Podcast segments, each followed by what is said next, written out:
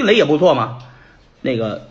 马化腾直接说呢，说这个迅雷我我不看好。说白了，他也说的很清楚，就这个下载器嘛，我不看好，有什么价值，对不对？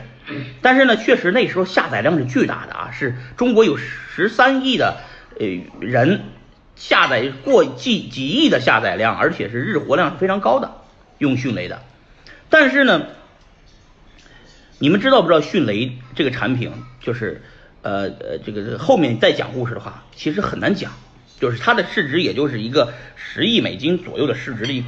一个公司，也就是说，现在的商业就是他他之前发王克云之前，他是一个什么商商业模式呢？啊，就是雷军很气很很厉牛逼吧？那么咱们雷老板，哎，迅雷嘛，雷老板亲自，雷军啊，当时候投资的迅雷啊，他们把那三个创始人，包括我们的这个鱿鱼链创始人老陈的股份呢，全部锁定，锁定完了以后呢，入来一笔钱，然后空降了一位。这个牛逼的腾讯云的负责人，从腾讯挖来的腾讯云的创负责人，我记得那个哥们叫陈磊，啊，大体的流程是这样的，我可能有一些细节说的不是很准确。陈磊来了以后，改变了整个迅雷，但是这个牛逼是牛逼在迅雷的主要的模式有，其实盈利模式大家也很清楚，第一个盈利模式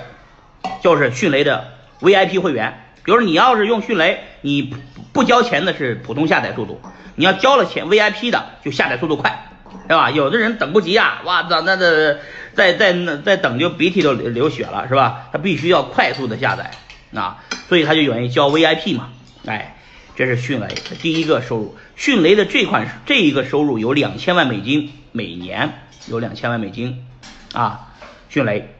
这是第一，它的主要收入第一。第二个主要收入呢是迅雷的这个，呃，它的它的这个这个叫广告模式，因为迅雷有一过亿的下载了几亿的下载量，它上面的广告也就收点钱啊。第三个收入呢是它的收入，那个那个 CDN 的服务呢是它的这个呃这个这个这个，就比方说给别人做 CDN，大家知道吧？叫叫内容分发啊，内容分发服务。啊，其实就是说白了，带宽加速，就像我们现在用在用直播的过程中，其实就是一直播。这个公司买了电信公司的 CDN 服务，就是加速服务，叫内容分发服务，才能保证我在中山使用这个呃直播，你们在全国各地的各个地方都能看的比较流畅啊。这叫 CDN 服务。迅雷的商业模式就这样，它在纳斯达克上市以后，它的以它的市值一直就那么点市值。但是为什么？